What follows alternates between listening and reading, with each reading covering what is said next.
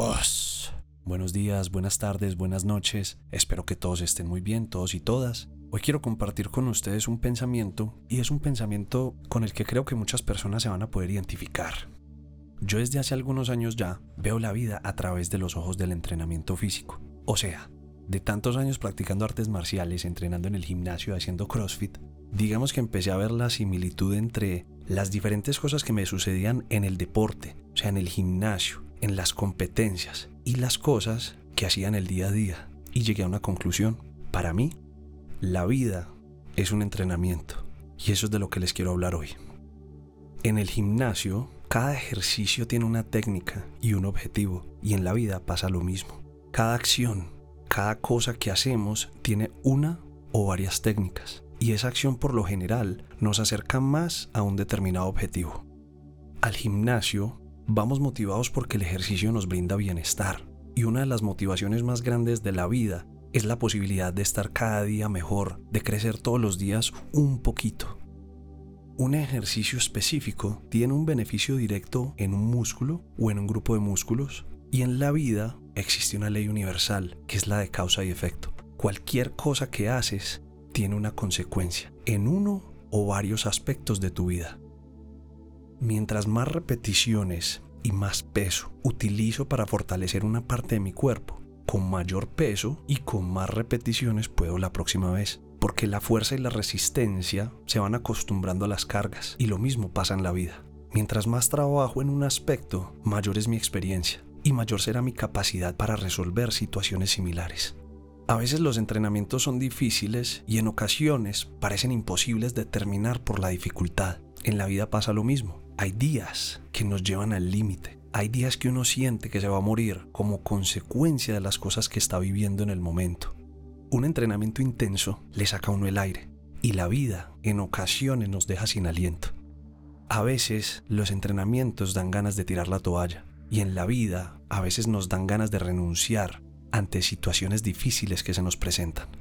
Un entrenamiento está compuesto por diferentes movimientos y hay algunos movimientos que son más complejos que otros y lo mismo pasa en la vida. Hay épocas en las que uno está tranquilo, está feliz y hay otras épocas que son difíciles, en donde uno no sabe cómo enfrentar ciertas situaciones por su nivel de complejidad. En el entrenamiento uno tiene ejercicios favoritos, un grupo de personas con las que entrena y con las que se siente bien, máquinas o implementos que nos gustan y algunos tipos de ejercicio, de ejercicios o entrenamientos a los que uno renuncia porque o no le gustan o porque no son los indicados para alcanzar ese objetivo trazado.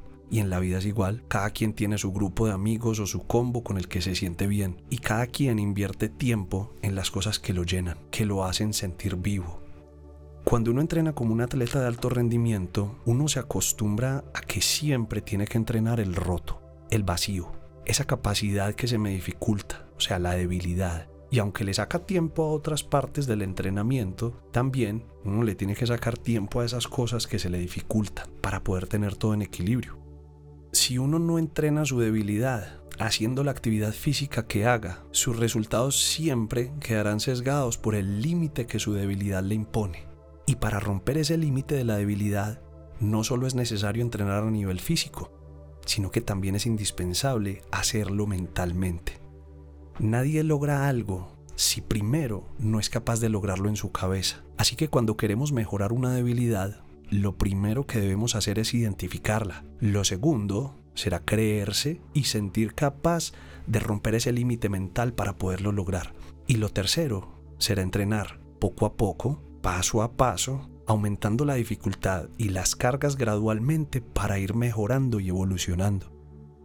El proceso de entrenamiento a veces puede significar sufrimiento, dolor, lágrimas, y tendremos que acudir a nuestra voluntad, disciplina y perseverancia para poder dominar esa debilidad.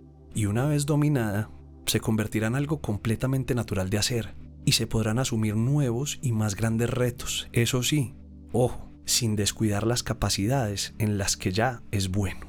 En la vida sucede lo mismo. Hay momentos de sufrimiento, dolor y lágrimas, y en los que tenemos que acudir a la voluntad, disciplina y perseverancia para salir adelante. Hay un ejercicio que a mí me encanta porque refleja muy bien la dinámica de la vida. Ese ejercicio es el burpee.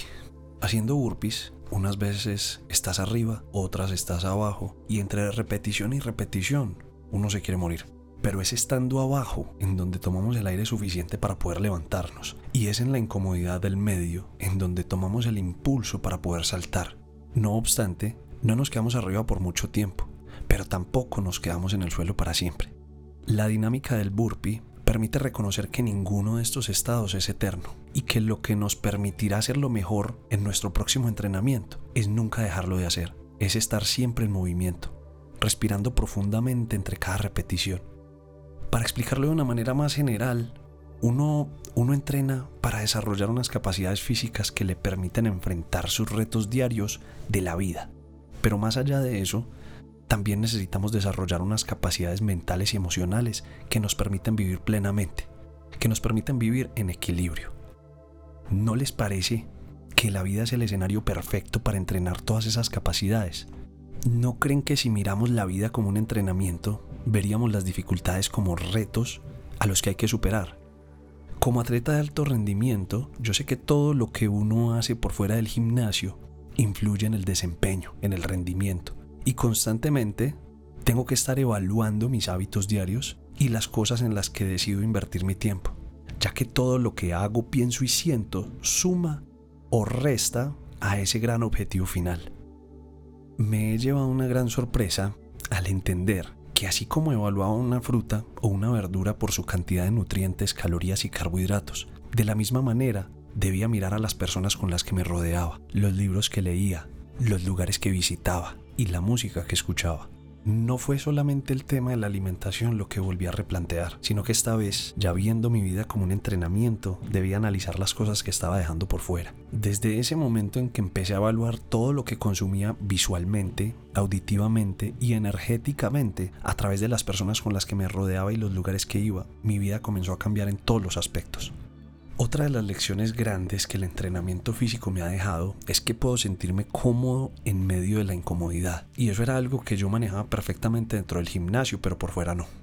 No sé por qué, llegó un punto en mi vida donde me empecé a quejar de todo lo que me sucedía, sabiendo que ya me había acostumbrado en el gimnasio a no quejarme y simplemente aguantar. Y fueron muchos los días en que me levanté cuestionado, triste, angustiado, y nunca me dio por aplicar esa gran enseñanza que había aprendido del deporte y que incluso me atrevo a decir que en todos los deportes se hace presente.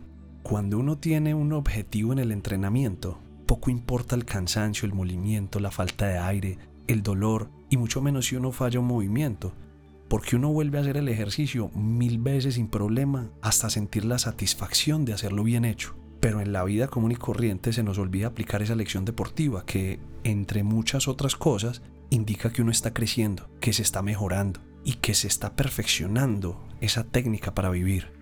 En mi vida yo había hecho todo lo contrario por años le huía a la dificultad por fuera del gimnasio. Buscaba siempre el atajo, el plan nuevo, las palmaditas en la espalda de alguien, para poderme hacer la película mental de que tenía la razón e irme por otro lado. Si no me hubiera dado por vencido en muchas dificultades de la vida, seguramente ya las habría superado. Y la verdad es que hay que lidiar con las dificultades como si fueran repeticiones dentro del gimnasio, dentro del entrenamiento. Viviendo la vida como un entrenamiento, cada tristeza, cada dolor, cada sufrimiento puede entenderse como un indicador de que estamos afianzando nuestra técnica para vivir y que sentirse incómodo no es más que parte del proceso. Hay que hacer las repeticiones necesarias para poder superar todos los retos en la vida.